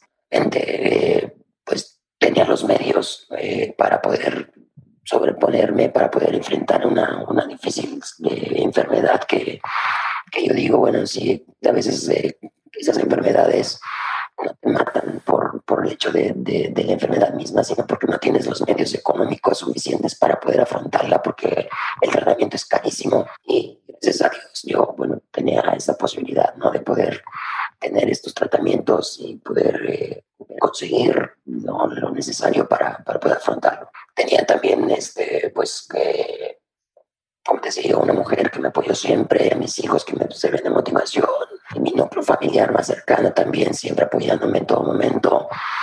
Y bueno, los médicos que al final de cuentas caí con el médico correcto y fui con, con una persona que siempre estuvo al pendiente. Así que bueno, eh, gracias a Dios eh, pude salir adelante de, de, de una, de una situación en la cual primero no entendía Y después, en el proceso, que fueron cerca de dos o tres años, entendí perfectamente que, que mi vida deportiva me ayudó mucho para poder pues, sobreponerme a esto, ¿no? Y Dios me regaló esta posibilidad de, de, ser futbolista profesional y de prepararme de esta manera, tanto física y mentalmente, para poder sobreponerme a, a esta situación. Oye, ¿y en qué momento, quiero nomás hacer doble clic en una parte que dijiste, en qué momento te cayó ese switch? O sea, hiciste ese switch de me estoy cagando de miedo a y, pasar del odio del enojo, del, descontento a decir, bueno, va, o sea, quiero que sepan mis hijos que le estoy echando un chorro de ganas y que, o sea, ¿en qué momento sentiste ese cambio de actitud o era ir y venir? O sea, era hoy quiero ser valiente y luego el día siguiente otra vez, no, o sea, ¿Cómo, cómo fue ese proceso y, qué hiciste para de pronto cambiarlo y, empezar a pensar así? Yo creo que fueron algunos días donde tenía pavor, tenía pavor y, me moría de miedo, no podía dormir. Sin embargo, como digo, pues hay tres personitas eh, muy importantes que en ese momento estaban muy chiquitos, pues que no entendían primero la situación, y que estaban como si nada, ¿sabes? Y yo, yo los veía reír, yo los veía eh, muy tranquilos y muy contentos. Y yo quería que estuvieran así, que me vieran a mí también contento y tranquilo. Entonces, el verlos a ellos era como, madre, o sea, tengo que, que, partirme el alma porque ellos tienen que, que, que estar bien, ¿no? Y yo tengo que estar bien para ellos. Así que bueno, yo creo que ellos son mi principal motor, mi principal motivación para, pues, para salir adelante. Ok, y una vez que sales de esto, este, te dicen, ya te quitamos el, el, tema del cáncer, ¿no? Entiendo que te quitan eh, la, la, laringe, dicen, no vas a poder hablar en, en, un tiempo y tal vez, ¿no? Existe la posibilidad que a lo mejor no pudieras hablar después de eso. Eh, ¿cómo, ¿Cómo afrontas todo eso? ¿Cómo empieza tu, tu recuperación? ¿Cómo empieza el volver a decir? O sea, una cosa es decir, ok, va, voy a salir de esta, ¿no? Y mi concentración está en que mis hijos no me vean triste y superar la enfermedad. Pero de ahí a decir, bueno, yo ahora quiero regresar al, ámbito profesional y quiero volver a hacer, eh, dejar mi huella y cambiar las cosas y justo que es esta hacer historia y, y, y enfrentar retos. ¿Cómo, ¿Cómo pasó eso y cómo, cómo cambiaste esa forma de pensar? Bueno, eh, pues prácticamente yo tomo la decisión junto con el doctor de, de, de extirparme la laringe. Cuando él me dice que si no lo hace de, manera inmediata, pues puede haber metástasis y puedo yo tener cáncer en todos los, en todos los este, órganos y puedo morir. Es ahí donde digo, doctor, hazme lo que tengas que hacer, yo quiero vivir, o sea, yo quiero estar bien, ¿sabes? Cuando él me comenta que después de esa eh, operación existe una prótesis que te puede ayudar a hablar, que, que, existe en Europa y que mucha gente la utiliza. Y me enseña videos y me enseña eh, y me, y me contacta con él y sabemos que dentro de seis meses, ocho meses me la van a colocar. Hay ilusión. Por eso es que te digo que cuando tú tienes una meta, un objetivo, tú, tú, tú tienes que eh, todos los días para eso. Entonces yo decía, yo tengo que llegar al octavo mes, tengo que llegar al octavo mes, tengo que estar bien. ¿Para qué? Para que me pongan mi prótesis, porque quiero seguir hablando, ¿sabes? Y me pasaba lo mismo. No sabía si iba a regresar al fútbol, no sabía qué iba a hacer más, pero, pero llegué a valorar que hablaba, llegué a valorar que comía, porque dejé de comer igual ocho meses, o a, o a masticar. Es más sencillo, digo, te vuelves que eh, más perceptivo de, todo, ¿sabes? Por ejemplo, yo te pregunto a ti, ¿qué harías si tú dejaras de hablar? Tu vida es la voz, ¿sabes? O sea, mucho de parte de tu trabajo es, es esto. Y te has preguntado en ese momento, si yo me quedo sin voz, ¿qué pasaría? ¿Qué voy a hacer? ¿No? Puta, te, a pensar mil cosas. Y en este caso, yo lo primero que quería hacer es, era vivir. Y después, la ilusión de poder escucharme con esta prótesis para que mis hijos me volvieran a escuchar. Era mi motivación. Entonces, yo viví así durante unos meses. En el momento en que me la colocan, eh, pues prácticamente fue un, renacer, un volver a vivir de nueva cuenta, ¿no? El, el, o sea, las primeras palabras me acuerdo que fueron groserías, cabrón, porque eran de emoción y de decir, decir, puta madre, o sea, qué chingón otra vez poder hablar, ¿sabes? Y ya después, bueno, como con la vida ha sido, de verdad, Dios ha sido muy bueno conmigo y me ha, me ha dado muchas oportunidades y muchas formas de demostrarme que Él existe porque me ha colocado a la gente correcta. Y es ahí donde yo otra vez recibo una oportunidad para poder ser auxiliar técnico. Y, lo digo abiertamente, yo Jaime Lozano, eh, mi amigo de toda la vida del fútbol, ahora él es entrenador de la, de la selección son 23 de México. Ahí le agradezco mucho, primero que haya estado pendiente durante todo el proceso de la enfermedad. Eh, lo, lo, quiero mucho porque, bueno, él, fue de las personas que, que, siempre estuvo conmigo todos los días y que después me brinda la oportunidad de trabajar con él, de poder regresar al fútbol y de enseñarme todavía muchísimas más cosas. Eh, le voy a vivir eternamente agradecido y lo voy a decir siempre, ¿no? le voy a reconocer esa calidad humana que, que él tiene porque la verdad es que gracias a él mucho estoy otra vez de nuevo en el fútbol. Oye, Jerry, y hoy entrenas justamente a, chavos de 15 años, este, bueno, sub, de la, sub 15 en, en Pumas. Eh, ¿Qué de todo lo que te tocó vivir? O sea, ¿cómo tomas lo que te tocó vivir a ti, tanto en lo profesional como, como en, lo, en lo personal, que le transmites a ellos? Que a lo mejor antes no hubieras tomado en cuenta, o a lo mejor en tu plan de, supongo como decías, ok, voy a ser algún día entrenador eh, o, director técnico, eh, dices, mira, les voy a enseñar esto, creo que por aquí debe ser, pero no sé si hubo un cambio después de tu enfermedad de decir, no, ahora voy a decirles esto otro porque es todavía más importante. Vas adquiriendo conocimiento, ¿no? Junto con la, tu carrera de futbolista y te, te vas dando una idea, bueno, yo como entrenador quiero ser como este, yo a este le voy a copiar esto, y bueno, de este no me gusta esto, pero bueno, voy a adquirir esto y te vas armando como un perfil, ¿sabes? Siempre fui un jugador disciplinado, entregado, te decía yo, trabajador. Y digo, bueno, yo quiero este tipo de, de jugadores, ¿no? Sin embargo, tú te das cuenta que, como dices, en, un equipo pues, existen mil perfiles, jugadores que piensan de manera diferente. Y ya, ya, ya tienes que preocuparte por 25 personas más. No, y antes como jugador, pues nada más te preocupabas por ti, por entrenar y ya. Ahora no, tienes que, que, que hacerla de, de, psicólogo y de, papá y de, de, hacer una buena gestión para que estos 25 estén motivados todos los días, que estén con ilusión todos los días, para que se esfuercen, para que aprendan, para que crezcan. La verdad es que digo, con el conocimiento que ahora tengo, eh, lo que creo yo es muy importante hacerles ver a estos niños primero que valoren, valoren mucho primero la vida, ¿no? Porque, como decía yo, soy muy sensible después de esta situación. En la vida valoren que, que pueden hacer deporte, que puedan ellos eh, correr, ¿no? que puedan ellos patear una pelota, ser una buena persona. Para mí creo que es más importante, mucho más que ser un futbolista profesional y destacado. Ser un buen ser humano es para mí primordial. Si no eres buen, buena persona, no puedes ser un buen futbolista. Esas mismas cualidades las tienes que entrenar. Si no entrenas tus, tus cualidades, eh, no te pueden llevar a ningún lado, ¿sabes? Esta parte la han entendido muy bien mis jugadores. Los veo, ¿sabes? Con mucha ilusión. Son, son chavos de 14, 15 años, con los ojos así, abiertos y con los oídos así.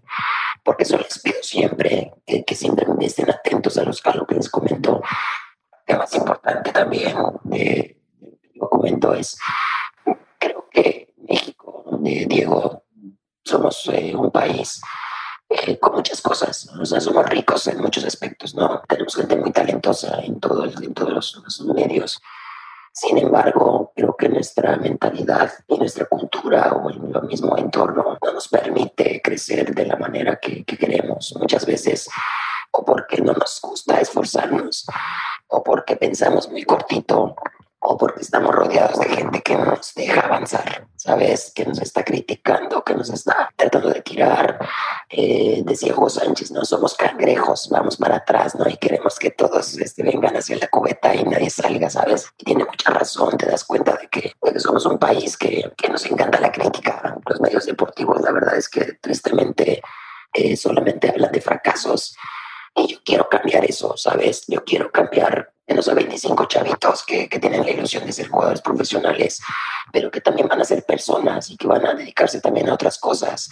Eh, me parece importante que, que ellos piensen que tienen la influencia de poder cambiar vidas, ¿no? Y de poder, de poder mejorar su entorno. Yo les digo mucho a ellos, es que no solamente tienes que cambiar tú, tienes que cambiar a las personas que están a tu alrededor, tienes que cambiar a tus papás, tienes que cambiar a tu hermano de manera positiva.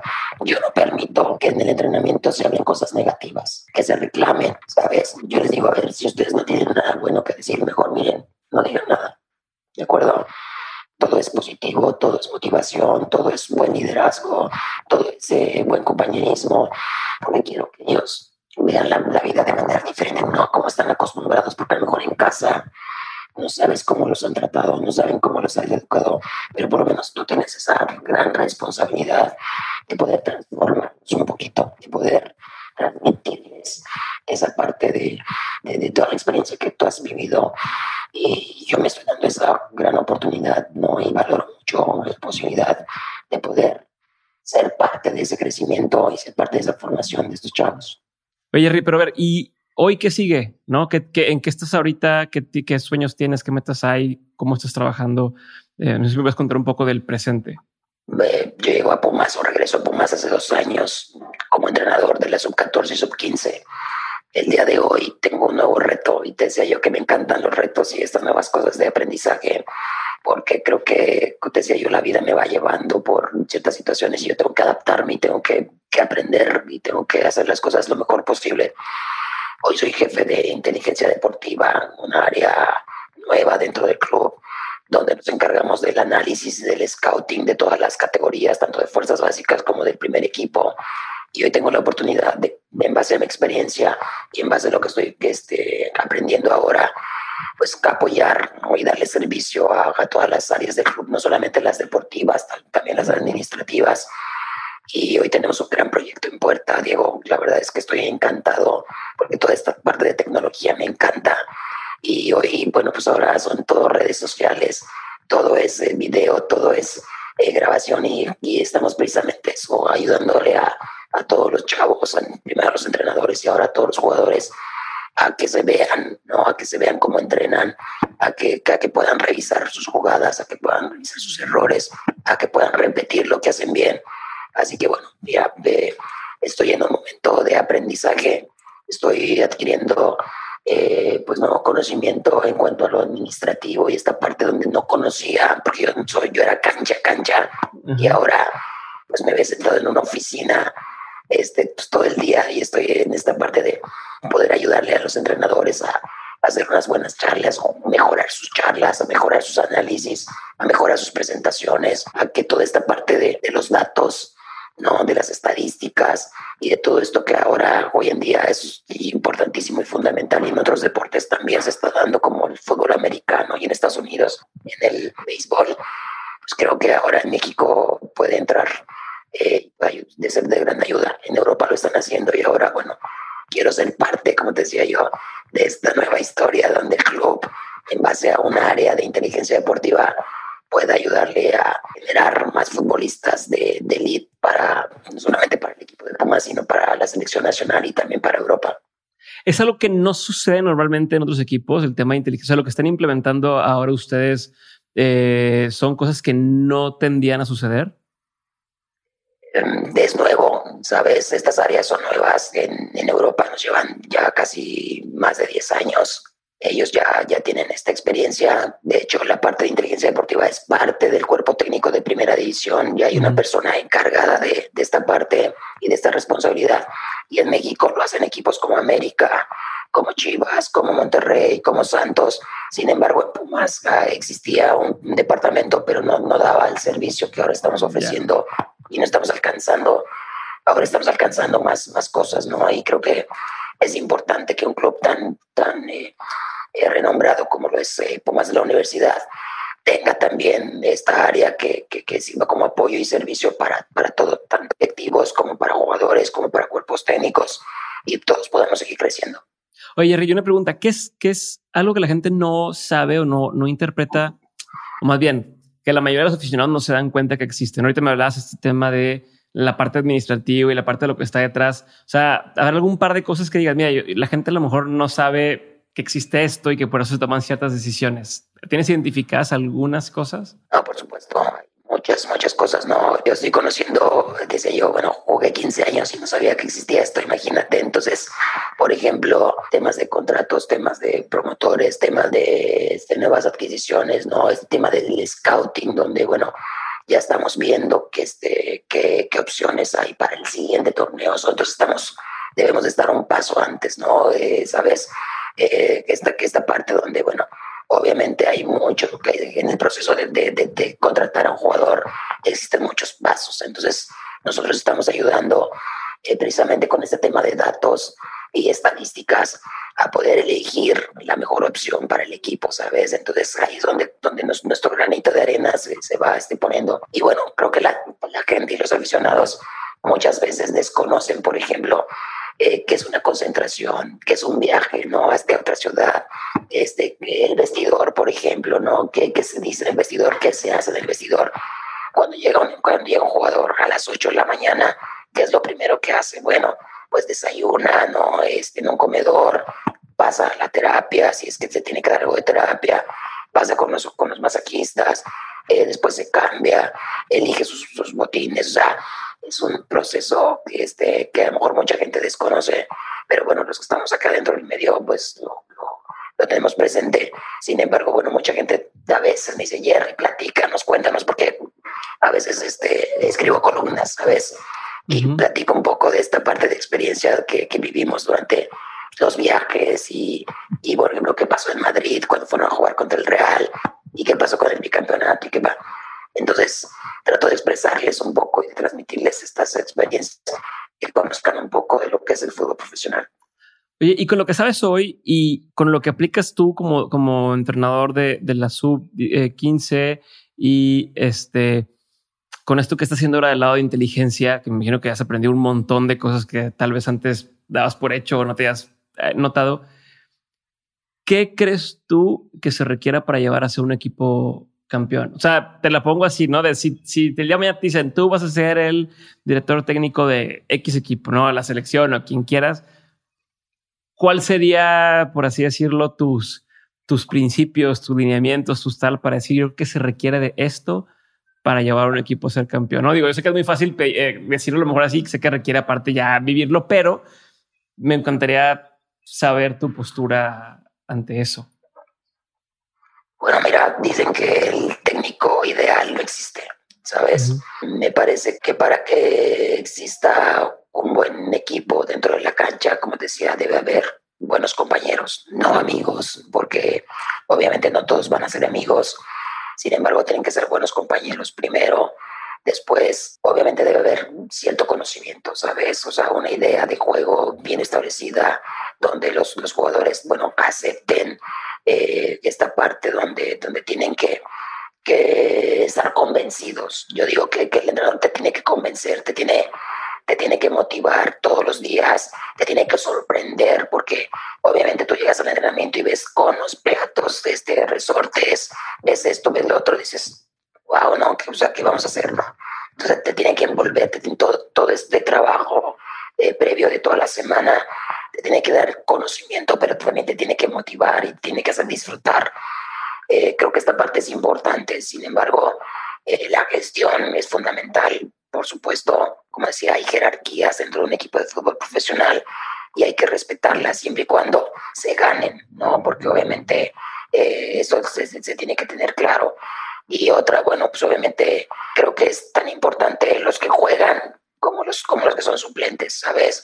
Eh, más aún los que no juegan son, son eh, más importantes porque muchas veces ellos pierden la ilusión y la motivación y al contrario tienen que estar siempre preparados y listos para que en el momento en que ellos ingresen puedan ser una, un buen cambio o puedan hacer diferencia, ¿no? Y siempre demostrar que quieren ser eh, titulares en algún momento. Y bueno, este, creo que, eh, como decía yo, la parte de ser directo, frontal, eh, transparente, es, es fundamental de mi experiencia de jugador. Me encontré con muchos entrenadores que te decían una cosa y hacían otra, ¿sabes? Te prometían una cosa y al otro lado del otro día decías, bueno, ¿qué pasó si tú me dijiste esto, si tú me dijiste lo otro? Entonces, esas cosas son las que yo quiero cambiar.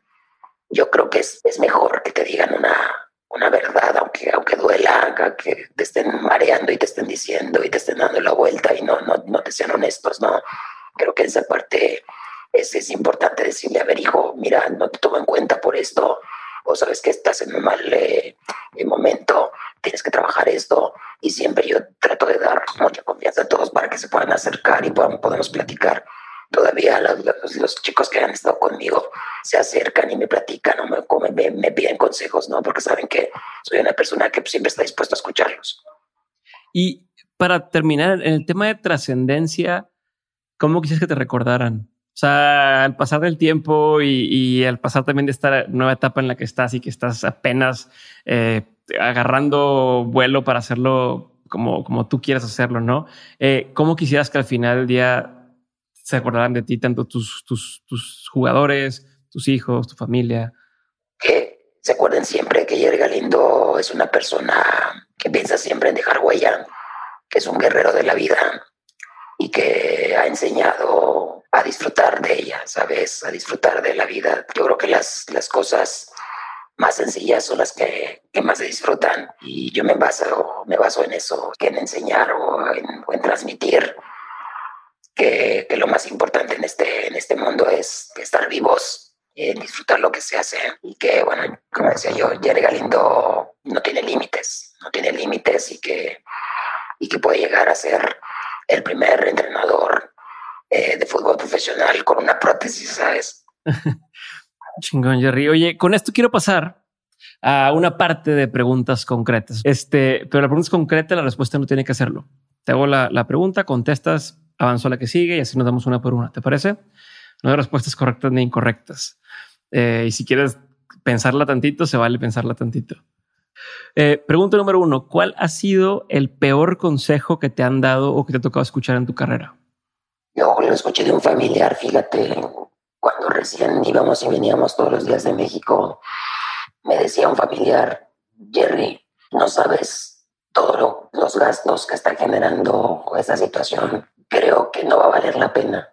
Creo que no lo vas a conseguir. Así que es mejor que, que lo pienses bien, porque tu papá está dejando de trabajar eh, y a lo mejor ni tú vas a ser jugador profesional, ni tu papá a lo mejor va a perder el, empleo. Cuando escuché eso, realmente me di cuenta de que existe gente que vive a través de los demás, este, que no tiene sus sueños, no, no, no tiene sus propios sueños. Y eso, fíjate que me motivó mucho más para demostrarle que estaba equivocado, ¿sabes? Cuando dicen yo, yo después de este, vi una película que decía, no dejes que nadie te diga que no puedes, ¿sabes? Es ahí donde dije, wow, o sea, estoy en una situación en ese momento de decir, pues a lo mejor tiene razón, no, tiene razón esta persona. Digo, pues sí, mejor para que, para me esfuerzo, ¿no? Para que mejor hago gastar a mi papá todo lo que hace. Pero no, creo que, creo que lo tomé yo de otra manera y eso me inyectó todavía más motivación esa persona nunca te volvió a decir después algo de que, oye, sorry, güey, tienes razón, o nunca nada. Tiene un autógrafo. Ya después me pedía boletos para el, para el estadio, imagínate. así pasa, así pasa con esas personas siempre. Oye, segunda pregunta. ¿Cuál ha sido uno de los mejores consejos que te han dado? Obviamente, de mi papá recibí mucho, ¿no? De mis papás, los dos creo que son personas que han influido mucho en mí. Sin embargo, como decía, yo creo que de las personas que, que más me han enseñado es Hugo Sánchez. Yo creo que él vino a cambiar no solamente a mí, sino a toda una generación aquí en el equipo, pero me di cuenta que él decía, no, lo platicamos hace rato, la vida es para trascender. O sea, que, que tú tienes eh, en tu cabeza tus propios límites, no, obviamente estos no existen mientras tú pienses más arriba de ellos. Eh, y realmente creo que como te digo, yo tengo la oportunidad ahorita de demostrar precisamente que en la vida no hay límites, que no importa que tú tengas una prótesis, que tú puedes ser un entrenador de fútbol profesional. Yo quiero dirigir un equipo de fútbol profesional de primera división. Y sabes una cosa, o sea, estoy muy cerca de lograrlo. Creo que estoy en el lugar indicado, en el lugar correcto. Y seguramente en algún momento voy a tener esa oportunidad. Así que no tengo límites, no, no, no considero que, que, que, no pueda lograr nada eh, que, que ponga. Así que creo que Hugo Sánchez me ha enseñado muchísimo. Qué chingón. Es que me quedé pensando en, cómo, pero me, me, fui porque me quedé, viste pensar, yo tengo un hijo de un año y medio, entonces todos los días pienso en cómo le haces para, para ser ese ejemplo para tu hijo, ¿no? Y supongo que tú para tus hijos pues, eres este superhéroe de, de cómo has logrado las cosas y es un ejemplo clarísimo de, o sea, no te pueden llegar a decir, papá, no puedo. Es de, no mames, estás viendo lo que estoy logrando y, o sea, lo que estoy haciendo, no me vengas con, con excusas. Me, fui, me fui con eso, perdóname. Siguiente pregunta, Jerry. Eh, ¿Qué es un consejo que antes tú dabas como bueno? Gracias a la gente, este, eh, eh, oye, o, incluso tus jugadores, ¿no? De, oye, es que haz esto, ¿no? O te recomiendo tal cosa. Y que hoy, después de la experiencia que has tenido, tanto en lo profesional como en lo personal, que les digas, eso ya no es un buen consejo. O sea, no daría ese consejo más. Primero que valoraran, ¿no? Les enseño mucho que valoraran ese futbolistas profesionales, ¿no? Que el ser profesional implicaba también una gran responsabilidad, porque como te decía yo, tienes que ser un buen ejemplo daba mucho, mucho valor al fútbol y a todo lo que yo hacía. Sin embargo, eh, después de lo ocurrido, te das cuenta que no, el fútbol no es lo más importante de la vida, ¿no? Te das cuenta de que la salud y la vida es eh, lo más, porque puedes ser eh, o puedes tener una gran trayectoria, sin embargo, la salud es lo más importante y lo vemos ahora con el tema de la pandemia, ¿no? O sea, Digo, eh, chicos grandes, ricos, pobres, todo el mundo tuvo que quedarse en casa tanto tiempo y seguimos en casa y seguimos en esta situación donde, bueno, no podemos todavía llegar a la normalidad. Y creo que, eh, bueno, tenemos que valorar mucho esta parte, ¿no? De estar eh, con salud y hacer las cosas bien. Siguiente pregunta. ¿Qué opinión tienes que poca gente comparte contigo? Pues yo creo que esta parte, decía yo, primero de disciplina Creo que para tener resultados extraordinarios tienes que dejar de ser lo ordinario, tienes que ser un poco más. Yo les digo a mis jugadores, ok, si tú quieres competir contra otro jugador, tienes que esforzarte más. No, por ejemplo, los que están en la banca, si tú un día quieres ser titular, pues obviamente tienes que entrenar más, tienes que entrenar mejor, tienes que hacer un poco más, o sea, no te puedes parar donde está el cono, no, tienes que seguir dos, tres metros más para que trabajes y te esfuerces un poco más tienes que repetir no 10 veces, tienes que repetir 20. Esa parte donde, donde mucha gente pues, a lo mejor no comparte conmigo. Yo creo, yo creo que mucha gente en, México piensa de esta manera, por eso tenemos tan pocas personas destacadas. Yo creo que los que, los que han sobresalido es precisamente porque han cambiado esa mentalidad que tenemos todos los mexicanos, ¿no? La verdad, digo, suena fuerte, pero me, me, me parece que la mayoría somos mediocres. No, digo, vemos así muy chiquito y vivimos a través de las demás personas, o sea, estamos fijándonos nada más que hace el otro y perdemos de vista lo que nosotros queremos, ¿no? Eso, eso a veces a la gente no le gusta escucharlo o no le gusta aceptarlo, ¿sabes? Porque tú se lo puedes decir a alguien y dice, no, yo no, yo no critico, yo no, yo no, este, no, ni siquiera, no, yo, claro que sí, o sea, digo, todos lo hacemos en algún momento, sin embargo, creo que para poder destacar dentro de lo que tú haces, tienes que enfocarte, ¿no? Primero en hacer bien cosas y ya después, una manera de crítica, pero si puedes a lo mejor ayudar a los demás a ser mejores. ¿Qué es algo que la gente no sabe de ti y que si supiera le sorprendería? Quizás yo estoy muy ligado al deporte, sin embargo me encanta la música, me encanta bailar de todos los géneros. Eh. soy un tipo que escucha música y me quiero poder bailar en donde sea. Este, me, encanta la cumbia, me encanta la banda.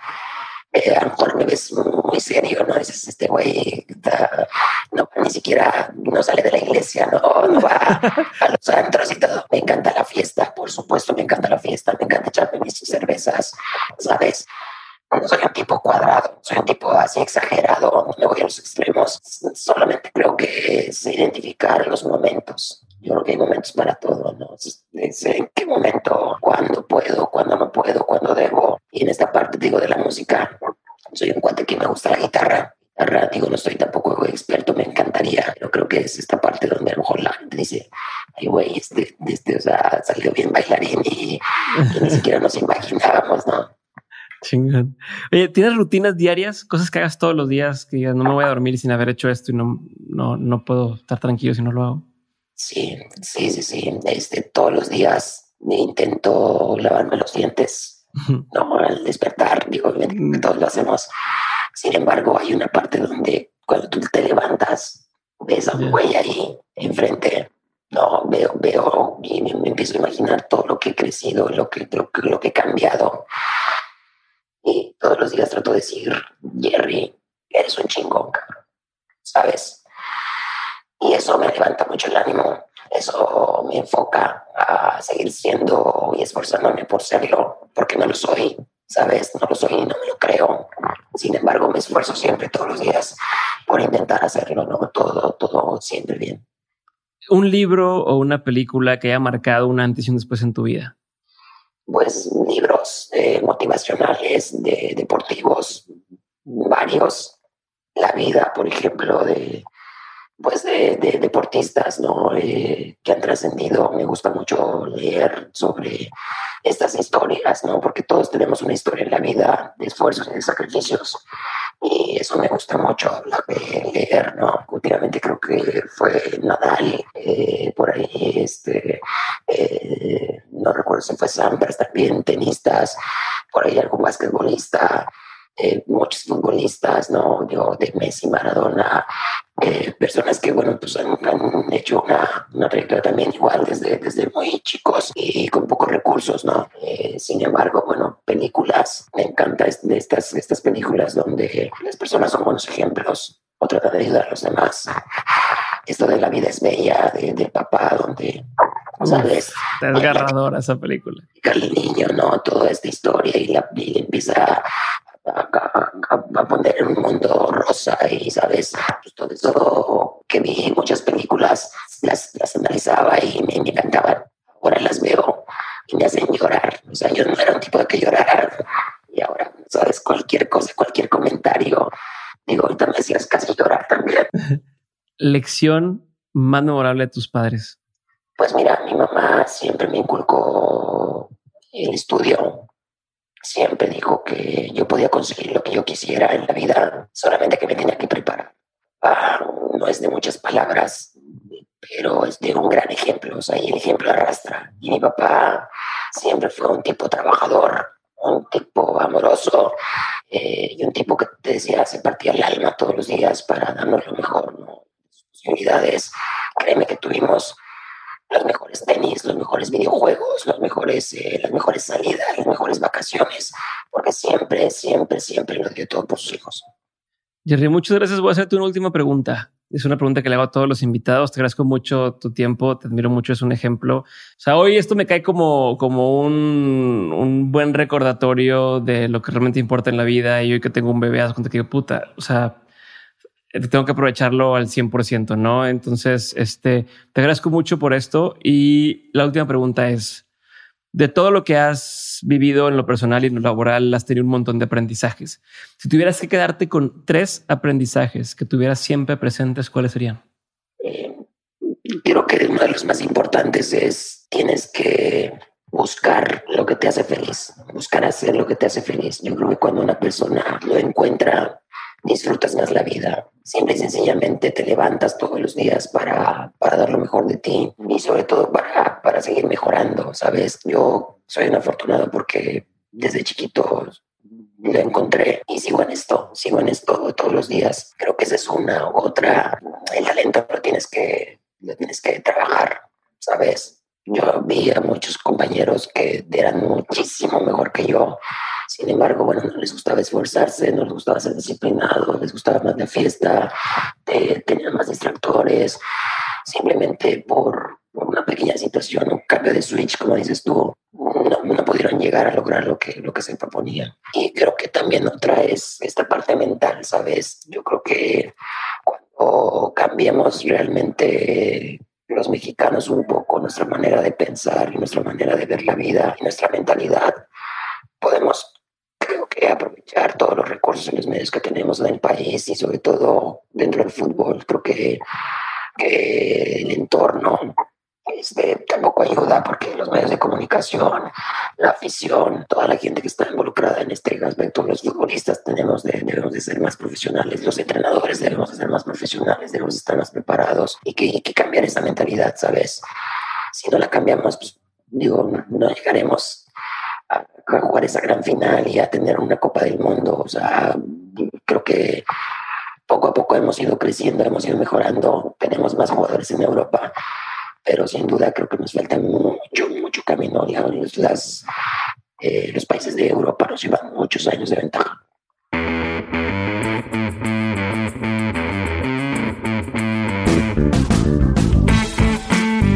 Hasta aquí mi episodio de hoy. Espero que lo hayas disfrutado y espero que hayas disfrutado de escuchar la experiencia de Jerry Galindo. Si fue así, por favor, comparte este episodio con alguien a quien pudiera servirle. Y no te olvides de darme toda tu retroalimentación, consejos y recomendaciones entrando a arroba de mentes podcast en Instagram o en Twitter arroba Diego Barrazas. Esto fue todo por hoy. Te mando un abrazote y nos vemos en la siguiente sesión de Dementes el lunes con un invitado bastante, bastante especial. Te mando un abrazo. Bye. Mm-hmm.